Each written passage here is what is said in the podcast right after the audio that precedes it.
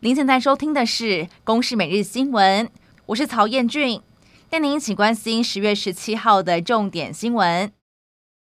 桃园龙潭科学园区的第三期扩大土地征收计划爆发了反龙科扩大土地征收自救会的抗争。台积电在十七号正式发出声明，经公司评估之后，认为在现阶段的条件之下，不再考虑进驻龙潭园区三期，会继续和管理局来合作，评估台湾适合半导体厂的用地。而至于土地征收一事，台积电指出会尊重居民和主管机关，无法进一步评论。国造前舰爆发出泄密案，协助打造的南韩国防承包商被南韩政府查办。外媒报道指出，南韩为了要避免被中国经济制裁，去年至少起诉了三家南韩的国防承包商。而国防部长邱国正则表示，几乎是同步知道这件事情，交由检调调查。而行政院长陈建仁是强调，泄密不可取，影响我国取得顶尖技术。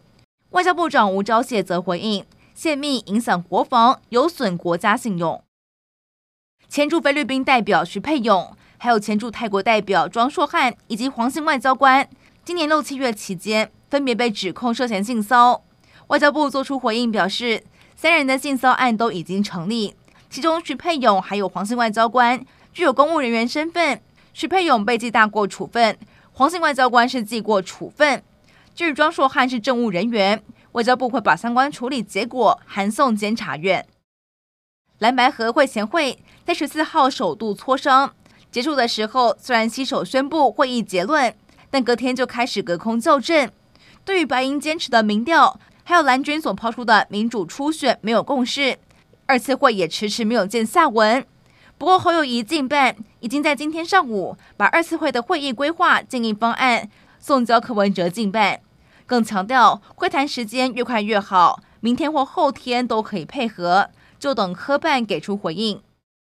巴勒斯坦激进组织哈马斯七号对以色列展开攻击后，挟持多国大约一百五十名的平民作为人质，甚至还威胁，只要以色列攻击巴勒斯坦的平民，就会处决一名以色列人质。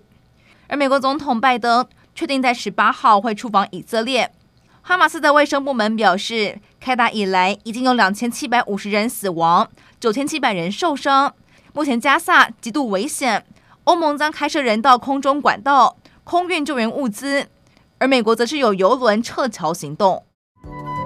以上内容由公视新闻制作，感谢您的收听。